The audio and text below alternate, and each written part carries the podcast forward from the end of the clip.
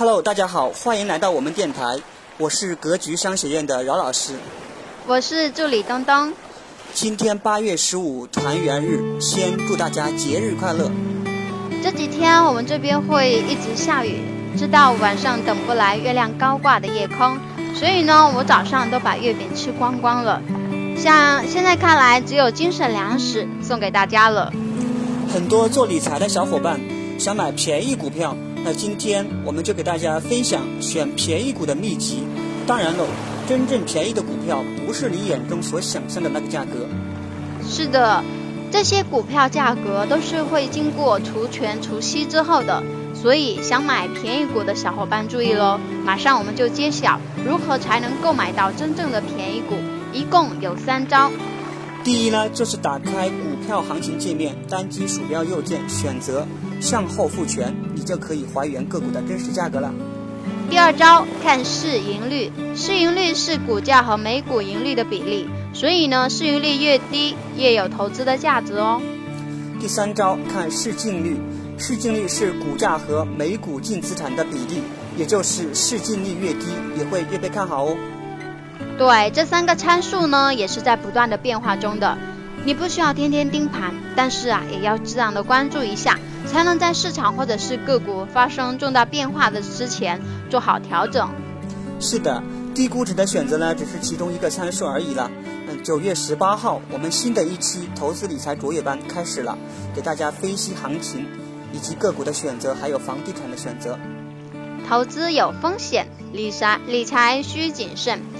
嗯，想要学习投资理财的小伙伴，别忘了加 QQ 群五二九八零四七三三，或者微信幺五零二六七三七五三四，群里有各种理财干货哦。那我们今天先有请黄春春老师给我们讲一讲巴菲特的价值投资适用于中国的 A 股市场吗？可能能拿到我的联系方式，我们慢慢聊。好，慢慢聊。好，今天我们先来讲讲我们投资精神，就。此刻咱们先不问问题，我们就来聊聊这些投资精神。注意，今天内容是三位投资格雷厄姆、巴菲特、彼得林奇的三本书里面内容，我进行提炼，加上我们中国普通人的对一些 A 股认识的一些观点，我来进行一些进行一些提炼或者是一些辩驳，然后我们来体会一下我所认为的价值投资，我所认为的一些投资的大概的思路会是什么样，然后再一点点引到我们其他的内容上啊，内容上。好。那我们就开始了啊，有些问题我就真的当看不见了，各位还是理解一下，也其也请其他同学互相配合配合理解理解啊。好，嗯，第一个，我们来看看今天今昨天和今天我在背这个课件的时候，我就在想说，我先看看我们大部分人对价值投资是如何评论的，然后我就去问百度，我就去问百度，尽管啊，尽管无论是百度也好还是那好，信息特别杂，也不一定不一定那什么，不一定正确。但是至少说可以给我们一个参考，所以我就问了百度说价值投资中国国情就几个关键字，然后 click 点击一下，click 点击一下，然后发现了很多说价值投资在中国不适用。我们先来看看他是如何解释的啊，我们先来看看他是如何解释的，因为我不能说他完全错。待会儿我截的一个方案里面，他说价值投资在中国不适用，它里面有它一定的道理。的确，我不认我不认为说他完全说错，我也不认为说他完全说对。我们来客观的分析啊，假设我们今天都不会站队，说我一定要技术投资还是价值投资，我们就先看看这个观点，我们来分析一下啊，分析一下，抱着科学的态度来批判一下。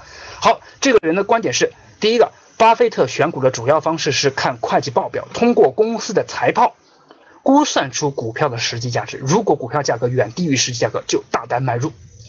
的确，这个逻辑是对的，但不完整。巴菲特不是完全的看公司财会报表，尽管巴巴菲特看报表这个方面很厉害，但不是完全。至少逻辑思路是对的。巴菲特就是通过各种的数据、各种的证据证明这个公司价值比较低，有巨大的升值空间，有可能价值也比较高，同时它还有升值空间。注意，然后建立在这个数学基础的方法论上开始的。好，他提出了两个。辩论说，我认为这种方法在中国股市不实行。各位提醒一下，这页 PPT 上不是格局观点，是百度上验证的，百度上搜到的一个说价值投资在中国不适合的一个，相对还算答的比较多的一个网友的回答，这不是一个正确观点。我们只是现在来分析这观点到底有哪些是对的，哪些错的。千万不要断章取义啊，因为教室里还不断有新人进来，不要把这个直接拿下来了哈。原因之一，因为在中国 A 股市场没有信得过的财报，上市公司的会计报表遍地弄虚作假。哎，这一点他说的好像有点道理啊。嗯，好像，好像至少说，我不敢保证所有是真，但是造假事件经常有，对吧？这一点实际上，这一点我们姑且认为正确度是十分的话，我们给他打九分吧，好不好？我们姑且目前先打个九分，不着急啊，有可能最后打到十二分，有可能最后打到五分，或者就是零分，他完全错了。好，第二点，第二点，好公司。在 A 股的股票价格并不便宜，以中国石油为例，然后啪啦啪啦，股价翻一十几倍，各方面。好，大家各位说，茅台涨到九十几的时候，它贵不贵啊？蛮贵的吧？但今天的什么价格？今天就是上星期五什么价格？大家都知道了哈。所以这一点观点，我认为它有一点单看价值。这一点如果十分满分的话，我给它打六分吧。我给他打了六分，但他表达的意思，他表达的意思实际上是中国在 A 股圈钱的这个过分，会比在 H 股或者美股会更强。他表达的这么意思，就是说上市公司到中国的话，浮夸程度很高。比如说之前我们关注过的一只股票叫做晨光文具，上市涨停很多很多板，高到目前的确是个高点，它未来会有自然回调之后再接进去，目前的确是个高点。从这个角度来说，它有点贵，但是只要晨光文具它的公司业绩、它的市场占有率一直那么强，一直那么好。一直那么强，一直那么好，它永远会再涨上去的。因为长短期这句话是正确的，短期公司的股价是由资本来运作的，但是长期公司的股价还得靠业绩。各位对不对？心态不行了，因为它里面造假特别多，所以它要被退市。但是短期内部靠资本运作，至少我可以打开它的连续跌停板，这点大家应该能马上能听得懂吧？心态，如果你要看它价值报表，它没有价值持有。但是如果你想玩一次短平快，你有这个胆量，有这个实力可以玩，因为它短期内就是靠资本运作的。假设比如说，假设比如说那个那个呃叫包头的叫中，这个是念华还是叶？金字旁一个华是念华还是叶？抱歉，钟同学，包头的钟同学啊。假设钟同学有一亿资金，如果你敢买某只股票的话，保证短期内会有大震荡。叶啊，正念字念叶啊，因为因为我知道日字旁加华念。火字旁加华年叶，日字旁加华加，不知道，不好意思，不好意思，钟同学啊，叶啊叶叶啊，那我记住了，下次中叶啊。嗯，有人说华，啊，好好打住打住打住打住打住打住，我知道你们爱我，我知道你们爱我，但但打住打住。好，所以第二点啊，第一点他说的，我认为姑且有点正确，因为的确中国 A 股市场是有太多人为因素的。各位回忆一下。在之前，巴菲特来到中国之后，很多人不是要研究巴菲特价值投资吗？也有人采访说，巴菲特，你到中国来，你会不会持有中国的价值股票？很多人这么问，巴菲特用一种非常巧妙的方式去打开擦打擦边球了。但是他给中国股市提的一些意见当中，有一条赫然在目，叫做应该让宏观调控不要那么多的干涉市场，让市场自己做决定。这句话其实暗示说了，我们中国市场宏观调控比较多。而很多咱们散户就是输在宏观调控上。既然一旦有这种大庄家也好，某些大更大的组织群体也好，既然能够进行干涉的话，你就可能会被干扰，对吧？可能会被干扰。所以说实话，第一个条件是有道有一点点道理的，第有一定道理的。第二个呢，我认为它有一点偏激啊。但是总体来说，这一页上我还是比较认可的。他至少不是喷子，这位人不是喷子，他有他的理由啊。有些人说喷子，有些人喷子，待会儿我们再看喷子的回答。以后就是我们去辨别哪些信息是可以看，哪些信息是不值得看的。第二点，另一个长期投资的代表就是彼得林奇，因为彼得林奇跟巴菲特算是同门吧，算是同门，但完全不有点不一样哈，算是同门。好，个人觉得彼得林奇的投资方式很生活化，能在什么什么什么什么什么，他这是彼得林奇的点。对，彼得林奇的成功价值投资。彼得林奇的成功投资这本书的原名，对吧？是彼得林奇自己写的。这本书里面的确是彼得林奇教我们发掘好公司的方法，就是从生活当中。他里面说了说，我是从什么地方？比如说他老婆穿的一个什么丝袜，这个丝袜公司后来他发掘到是很强很强的一个公司，对吧？那的确是彼得林奇的发现股票一种方式。然后这个人辩驳说，我也去试着选了呀。比如说我比较喜欢的新东方，他愣是没在中国上市。我比较喜欢的华为，它没上市。我比较喜欢的什么优酷啊、爱奇艺啊，它在国外上市了，好像有一点点道理，但是好像又说就完全不是我的错，是吧？反正我买不了，意思就是我们中国市场没有好的股票。各位，这个观点我是非常不认同的。非常不认同。第一个，你们说的好，我可以买美股，但是美股要交税，这是另当别论啊，另当别论的事情，我们不展开，我们就讲中国国内，我们连沪港通都不买啊。第二个，难道中国本土没有好股票吗？各位，难道就一点都没有吗？可能没有像沃尔玛那么强的好股票，但是却有其他的好股票。刚刚说的茅台就是十年十倍的超级大牛股。格力也有，只是它错过了呀，或者说茅台、格力也受过这种宏观调控里面很多的这个一些干扰，但是至少整体趋势是往上涨的。只是各位大部分买到了那些什么一第一识别不了，第二个识别得了也没有性格，没有没有思想去拿回来。所以各位哈，我不认为是市场的错，我认为是个人投资者的错。这句话我认为还是能听得进去的。我们不要抱怨市场，因为抱怨市场，市场抛弃你了，你怎么办呢？各位？如果你抱怨市场，你把自己的一扇门、一扇窗，什么东西都关上了，那怎么办？你不能抱怨市场。利弗莫尔说的很好，永远不能跟市场较劲，你必须得从里面发掘，就算再烂还是有机会的，要不然你就给自己判了一个死刑，那只好通过别的方式来做了，对吧？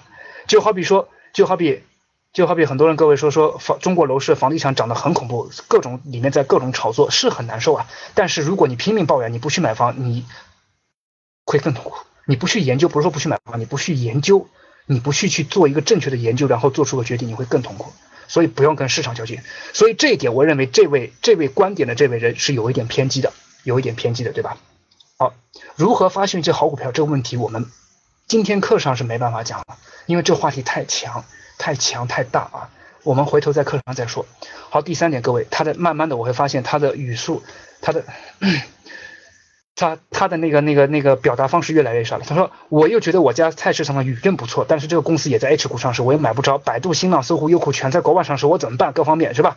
我投资它干嘛？我只我我我发现我好多股票只有酒鬼和建筑、医药等专业人士，我又不喝酒。你看他开始抱怨别人。再看看 A 股十年来居然是负增长，在等多少？各位，我承认 A 股十年震荡很厉害，回到了可能。”之前的很长时间的水平，但是不代表说你在这里面，你在这里面就完全不挣到钱的，不代表说你亏了钱，所有人都会亏钱。尽管我知道赚钱的是少数，但所以正因为这个理由，我们才要静下心来去研究去学习。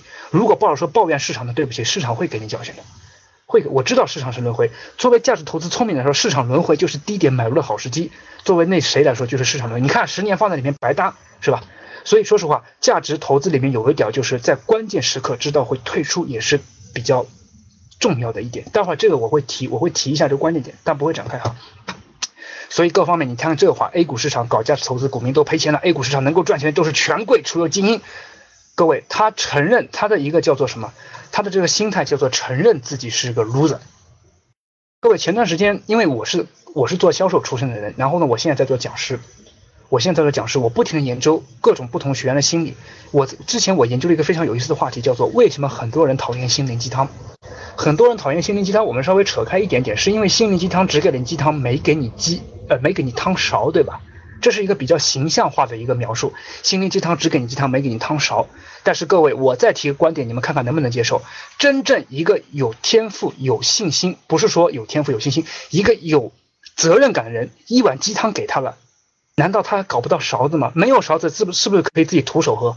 是不是可以像狗狗饮水一样的，至少也可以开始喝鸡汤？还要等人把鸡汤喂到你嘴里吗？这是我第一个观点。第二个观点就是拒绝鸡汤的很多人，实际上本质里面拒绝成功。这个心理，这从心理学上剖析到一点，我在知乎上看到它，我觉得很不错。我觉得很不错。说实话，郎平说的一句话叫“女排精神”，叫做“拼搏到底，绝地逢生”。这句话对我来说够了，我已经够了。每次我想放弃的时候，我就想想郎平是多么的不容易，我就够了，对吧？但是说实话哈，说实话，很多人他非得要把郎平的所有东西都给他，甚至把郎平的脑子来给他之后，他才能满意。所以各位哈，各位，所以这个人在最后这段话，我认为他其实是非常非常偏激的，非常非常偏激的，对吧？所以他不想赚钱，没关系。他说只有赚短短线投资。待会儿我来说短线投资，我对短线投资的客观评价啊，客观评价。所以这个人到后面，我认为他喷的有点厉害，所以他的后面答案我就不看了。唯一他的整体答案当中，我就认为说一点，中国股市的很多财报里面的数据可能会有浮夸，但是西方股市也会有啊。所以我们得有慧眼识英才。他的财报明显很好，但是为什么公司股价会跌呢？这个问题你要想。他的财报明显很好，但是如果我们去实地考察，发现这公司感觉像要快倒闭了。到底是我感觉错了，还是财报错了？这就是发现不对劲的地方，互相验证，至少给你做出个正确的判断，对吧？正确的判断。所以这个观点我是认可，其他观点我保留。好，那我们再看看其他的一些观点啊。中国股市就是一个坐庄的市场，操纵股价是默认合法的啊！一句话说完我就呵呵了，一句话说完我就呵呵了。两国的资本有什么不同？都是那一套，不完全适用啊。什么什么股市很难做是吧？因为缺乏价值投资，真的太难了。成长股要从数千家找到十几家。中国其实具备了投机非常好的条件，重尤其是重组，只要是小 ST 等等，会发现没有，他们的很多观点都是非常的偏激，都是属于在抱怨市场。各位，各位。如果你有这种心态，你认为说没有信心在股市里挣钱的，那你来股市干什么呢？我们来探讨这么一个问题哈，然后我们再说价值投资。在这问题没聊之前，聊价值投资，你也只能说我黄生跟你聊了一会儿天而已。如果你认为你以后没办法成功做投资的，那你来学投资干嘛呢？如果你认为说你未来还是要给房地产要吃亏的话，那你要问我老师房子能不能买干嘛呢？